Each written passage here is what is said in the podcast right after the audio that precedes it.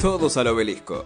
Los sábados de 11 a 13. Otro happening radial maldito. Vamos a repetirla. Happening radial maldito de Radio Asamblea.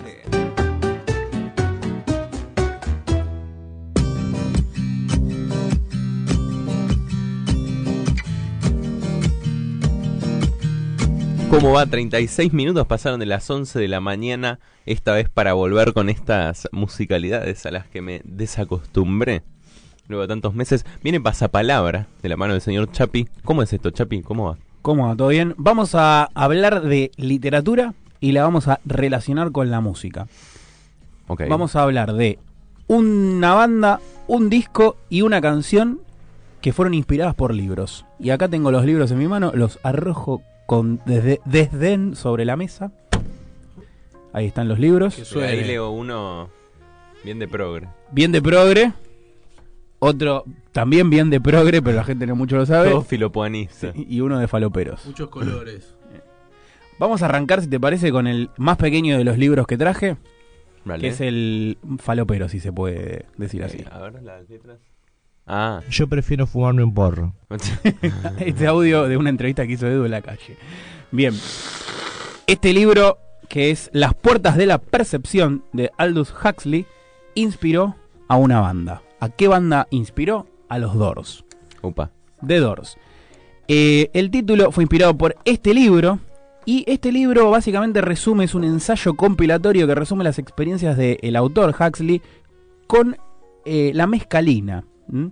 Cómo la mezcalina le sirvió a este autor para abrir la percepción. ¿sí? ¿Qué es la, mescalina? Mescalina es una droga psicoactiva. Que se consume mayormente en el California, en el sur de los Estados Unidos y norte de México, que proviene, si mal no tengo entendido, de un hongo, ¿no, Joaquín?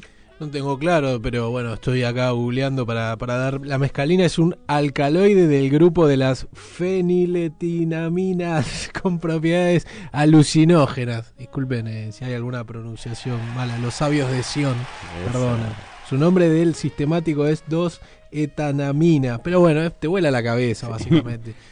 no va mucho en México también. Sur, bueno, California. Norte, claro, norte de México, sur de los Estados Unidos, principalmente en California. Como les decía, este autor Huxley escribió este ensayo en sus experiencias con esta droga y cómo le abría la conciencia humana y la percepción. Jim Morrison fue un ávido lector de, de Huxley y sobre todo de este libro y por eso decidió ponerle a su banda, The Doors, como el libro. Obviamente acotado porque es The Doors of Perception, el, el título del libro en inglés, y Morrison decidió ponerle a la banda The Doors. Una droga muy en auge en ese momento también, ¿no? Era muy popular en el movimiento hippie por esta cuestión de ver más allá. y- Y bueno, eso es lo que justamente decía Jim Morrison, porque no solo la banda se llamó así, sino que hay una canción inspirada en el texto y en toda la experiencia con las drogas psicoactivas, que es la canción Brick on, Brick on Throat to the Other Side, que es algo así como Ábrete camino hacia el otro lado, la traducción al español. Eh, ¿Y, y, si es, es, un el lado ejemplo. de la depresión en vez de las Puede pasar también. Es básicamente abrir camino hacia el otro lado, hacia esa percepción, encontrar tu yo interior y por ahí encontrarte con cosas que te pueden agradar o con cosas que pueden no gustarte. Y es destruir esas barreras sociales que nosotros tenemos impuestas, abrir esa percepción y encontrar. ¿sí? No sabemos qué hay del otro lado. Puede ser, como vos dijiste, algo triste o algo sumamente alegre. O puede ser un. ¿Cómo se llama? Un hidden bar. Puedes abrir las puertas y aparecer en una barra Escondida. en la calle Gorriti en Palermo para tomar cerveza. Yo qué sé. Es Break On Through es el primer tema de la discografía de Doors. Es el- cuando pones la púa sobre el primer disco, que es homónimo de Doors, se suena Break On Through, que es un temón. Y la letra en español dice algo así como, ¿sabes que el día destruye la noche? La noche divide al día. Intenté correr, intenté esconderme, ábrete camino hacia el otro lado. Perseguimos aquí nuestros placeres, enterramos aquí nuestros tesoros, pero ¿podés todavía recordar el momento en que lloramos? Bien, una cuestión introspectiva, ¿no? Tratando de derribar esas barreras sociales y encontrarse a uno mismo y quizás encontrarse con algo desconocido. ¿Vos, vos trabajaste esa, esa traducción o es de una cover argentino de una gran banda de punk que lo hizo en los 80? Eh, trabajé la traducción, pero realmente sí. Estamos de todos tus muertos, Todos te estás refiriendo. muertos, Gran sí, versión, sí. Eh, muy linda, recomiendo una en CM con Lito Vitale. Todos tus No muertos se pierde una, espectacular. Qué gran.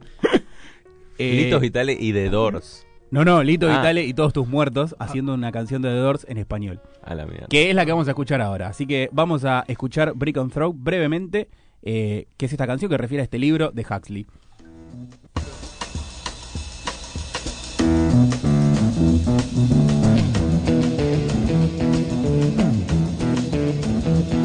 You know the day destroys the night, night divides the day. Try to run, try to hide, break on through to the other side, break on through to the other side, break on through to the other side, yeah. Bueno, ahí pasaba la aguardentosa voz de Mezcalina de Jim Morrison. Otra experiencia, si les parece. Vamos a un disco. Más. ¿En qué espectro ideológico se encuentra? Izquierda. Pero izquierda más Grabois o más masa. ¿Eh? Masa. Ah, ya te está adaptando. ya le estamos haciendo la campaña, chicos. Eh, vamos, eh, quiero cuando escuchemos esto en cinco años, eh, Edu diciendo más a izquierda, eh, nos vamos a cagar de risa. Él ya va a estar con Carrió para esa época igual, pero. Bien, vamos a eh, el séptimo disco de estudio de la banda Los Fabulosos Cadillacs, banda oriunda de la Argentina, de la ciudad de Buenos Aires. El séptimo disco de, estudio lanzado en el año 95 es Rey Azúcar. En ese disco, gran disco, de los mejores de los Cadillacs, para mí, tenemos la participación de renombrados artistas como Debbie Harry y Mick Jones de los Clash. Gran disco. De hecho, para mí es el más clayero de todos, porque hay una búsqueda, hay una experimentación que va del punk, la salsa, el reggae, el ska, todo junto, sin perder la cuota latina. Así que creo que es el más clayero de los discos latinoamericanos. ¿Qué ese. tiene Spanglish? No, Ah, tiene la mezcla como las nuevas canciones de Fito. Como Tráfico por Katmandú del nuevo disco. ¿por qué? ¿Que se mezcla español e inglés o es solo inglés? No, Lo de es- los fabulosos no Cadillacs. todo españoles. Ah, ¿es todo español? Sí, ¿Y los hablo de cantan inglés? Debbie Harry, bueno, en realidad es un tema, hacen eh, Strawberry Field Forever y que las partes está cantado en español y en inglés. O sea, Vicentico canta partes en español y Debbie Harry canta las partes en inglés. Es como, esa canción justo solo, esa es la, la Spanglish. Ah, la ok. Bien. Pero bueno, eh, en cuanto a lo rítmico y lo musical, decíamos que va experimentando como esa cuota punk y reggae ska, pero sin dejar de ser latino. Por eso decíamos esa experimentación al estilo Clash. Em, ¿Por qué el disco Rey Azúcar? Bueno, Rey Azúcar está inspirado en uno de los capítulos del libro que tengo aquí en mi mano. El libro es Las Venas Abiertas de América Latina, de Eduardo Galeano, escritor uruguayo. Y uno de los capítulos se llama El Rey Azúcar y los Monarcas Agrícolas. Es por eso que este disco se llama así. Suena a cosa centroamericana. Ah, ¿Estoy dando en el clavo? A un hombre con mucho poder en Centroamérica, imagino. Sí, ¿Algo así? sí, sí. sí. Ah. Eh, ¿Vos te referís a Fidel o...? No, no, Ah, el rey, imagino una figura del siglo XIX Ah, sí, con sí, sí. mucho poder que es masacrado brutalmente un día. ¿Estoy bien? En realidad no, el, el capítulo hace todo una... Todo el texto en sí analiza la historia de la colonización de, de América hasta el presente, ¿sí? Y en ese capítulo hace un raconto de todas las grandes este, compañías azucareras y cómo Latinoamérica no es dueña de eso, no es dueña, tampoco hace un repaso por Cochabamba, eh, no es dueña de la plata, no es dueña del oro, ¿sí? Toda esa política colonialista desde España hasta el Imperio Británico en el siglo XIX y Estados Unidos en la cuando se escribió este libro, en la década del 60-70. Por suerte cambió eso. Mm, sí. Así que va explorando todo eso. ¿Ustedes lo leyeron entero? ¿Las venas abiertas? Yo lo leí entero cuando, sí, cuando terminé el secundario. ponele. No, no lo leí Sí. directamente. No, no, sien- no siento mucho apego. Es que yo empecé a leerlo y siento que- que son como cosas muy obvias las que dice. Es como, No, no, no dice, no, no, no, pero no lo digo que Pero pensá en el momento en el que se escribió. Es una historia más literaria, además, si se quiere, no tanto historiográfica. Me Mm. Claro, no parece es- a mí. No hay rigor histórico, histori- no hay un análisis historiográfico, no es un material de consulta, es un escritor muy bueno, eh, tratando de hacer de una manera digerible el trazado de la historia latinoamericana y también ponerlo en el contexto en el que lo escribió. Sí, fue revolucionario en Eh. ese sentido. Fue como un, un corpus programático para los movimientos revolucionarios de los 60, 70. Entonces, la principal relación que tiene con la música de las venas abiertas. Las Venas Abiertas de América Latina es el libro, uno de sus capítulos se llama El Rey Azúcar y los Monarcas Agrícolas, y ese es el nombre que inspira. El Rey Azúcar es el nombre del disco de los Cadillacs. No conformes con esto, los Cadillacs metieron un tema en el disco que también se llama Las Venas Abiertas de América Latina. Por si a la hora de leer el nombre y el título del disco la gente no entendía de dónde venía la referencia, metieron ese tema. Los Cadillacs, si les parece, vamos a escuchar un fragmentito. Ritmo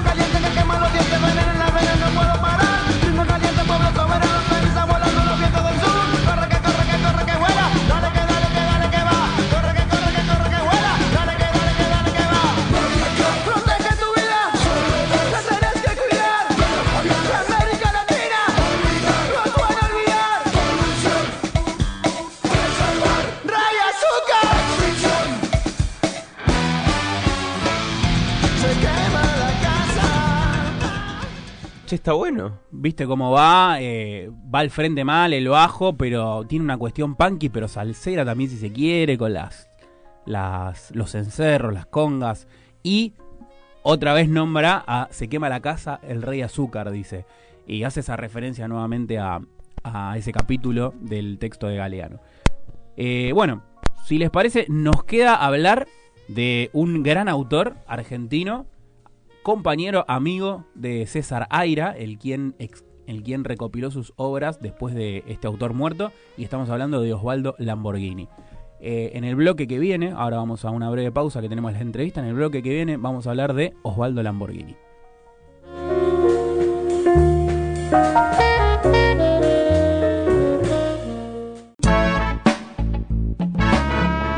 No tenemos la fórmula de la Coca-Cola, pero te podemos decir cuánto tarda en hacerse un huevo duro. Todos al obelisco. Otro servicio a la comunidad de Radio Asamblea.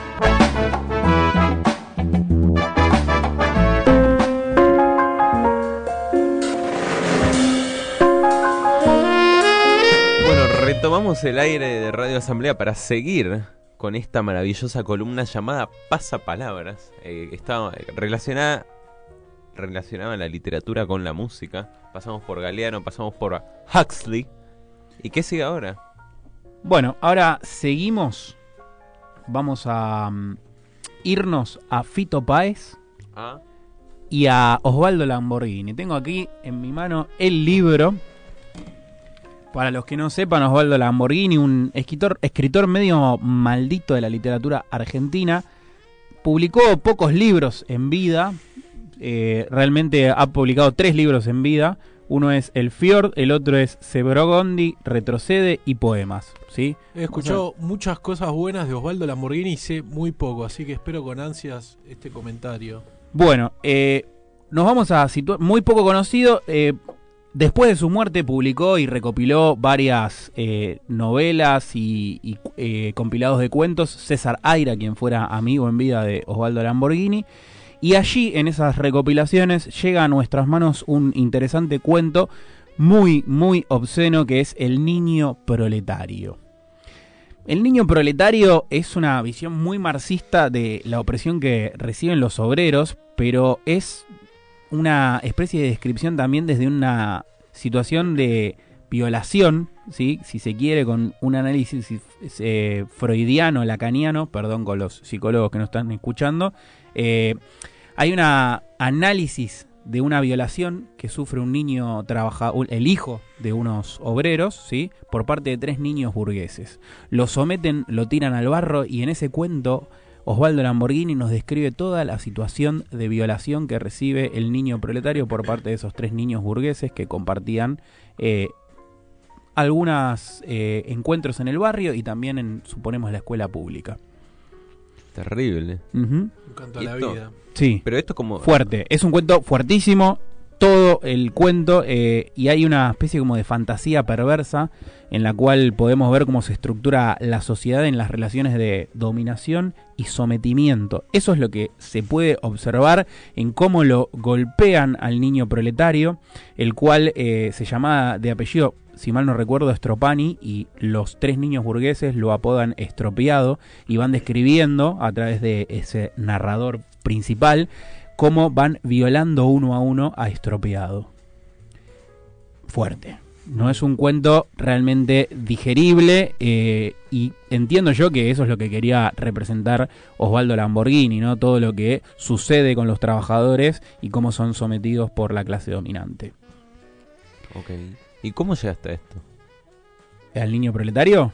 No, ¿cómo llegaste a Osvaldo Lamborghini? Y llegás, uno llega, son esos escritores malditos, eh, uno por ahí les, no sé, creo que leía algo de César Aira, eh, La Luz Argentina leí de César Aira, y me empecé a interesar por César Aira, y después llegué a que él había sido recopilador de toda la obra póstuma de Lamborghini, y dije, bueno, vamos a leer a Lamborghini, caí ahí, y empecé a encontrar eh, algo bastante sórdido todo en, sus- en sus textos. En el Fjord eh, habla de una madre llamada Carla Greta Terón.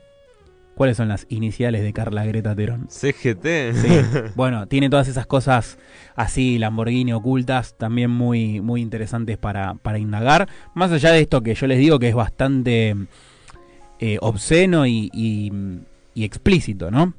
Bueno, ¿cómo se relaciona con Fito Páez? Si les parece, vamos. Eh, Fito Páez tiene una canción que se llama Acerca del Niño Proletario, que sale en el disco Rey Sol del año 2000. Y obviamente en la canción Fito describe la misma historia de ese festival de violación sangre que Lamborghini describe en el cuento. Así que es obviamente la referencia del tema de Fito a el cuento de Osvaldo Lamborghini. Al compás de un rock and roll duro con batería pesada y guitarras bastante podridas para lo que es Fito Páez, creo que describe muy bien la podredumbre también que hay en ese cuento y obviamente la podredumbre que hay en las relaciones de poder y dominación que hay en las clases sociales en la República Argentina. Si les parece, vamos a escuchar ese fragmento de el inicio de la canción de Fito Páez acerca del niño proletario. Caímos juntos, barranca abajo. Tres del barrio y uno de la Villa 22. Un pobre, pobre, pobre diablo. Nosotros éramos los niños endiablados del amor de las familias más argentinas. Nos dormimos sin rezar. Temón. Temón, temón, y ese bien al frente bastante rockero, ¿no? Muy, muy eléctrico ese disco, Ujú. Rey Sol. De Rey Azúcar antes con los Cadillac, Rey Sol. Ahora con Fito. Estás monárquico. Bueno, eh, ¿les parece que nos despidamos con una curiosidad? Dale. Eh, una canción que menciona un texto, un libro, pero que no está inspirada en sí en la historia que relata la novela. Breakfast at, at Tiffany's. Me cuesta un poco pronunciarlo, pero bueno, es vamos a españolizarlo. Desayuno en Tiffany's. Es una novela, no sé si Joaquín la leyó, una novela de No- Capote. No, la leí, sí, la conozco. He leído los cuentos completos de Capote y, y por supuesto a sangre fría, pero desayuno en Tiffany's no. Bueno, eh, Desayuno en Tiffany's. Eh, también hay una película poco tiempo después de la novela. Y la canción que vamos a escuchar para cerrar esta columna, eh, Breakfast at Tiffany's de Deep Blue Something, una One Hit Wonder de los 90. Publicó esta canción en el 95 y después desapareció de todos lados la banda.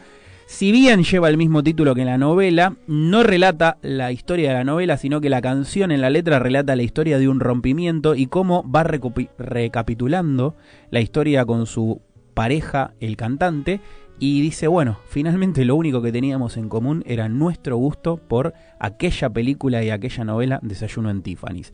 Esa es la única salvedad que puede decir el cantante, el protagonista de la historia de la canción, decir, es lo único finalmente que teníamos en común. Así que si se quiere, y si quieren digo, si les parece, vamos a cerrar esta columna escuchando esa canción, van a sentir una patada en el pecho y decir, uy loco, estos eran los 90, este era el pop de los 90 con esa guitarra acústica que comienza rasgueándose en esa canción. Si quieren, vamos. Vamos. Deep Blue Something, Breakfast at Tiffany.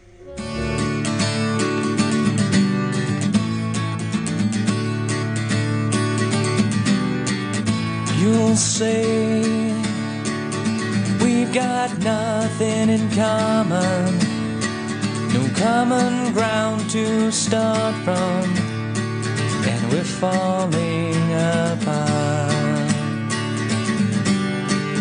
You'll say the world.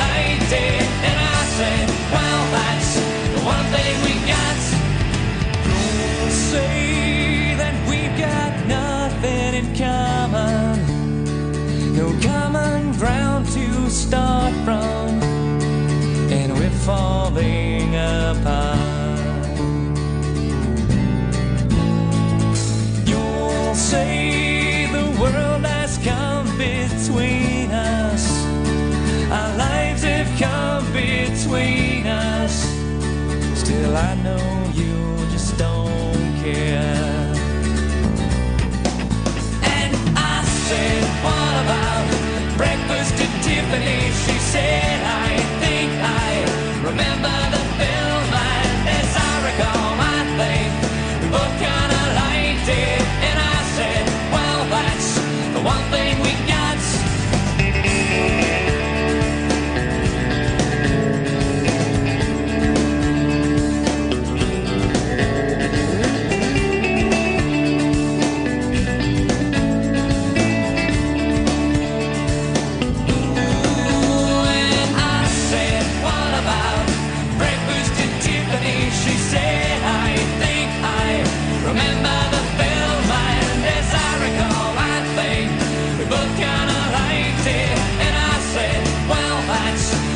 thing we got.